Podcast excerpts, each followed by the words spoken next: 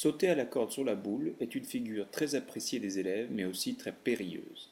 Il faut parfaitement maîtriser l'équilibre et veiller à produire une impulsion mesurée, parfaitement verticale et surtout simultanée des deux pieds.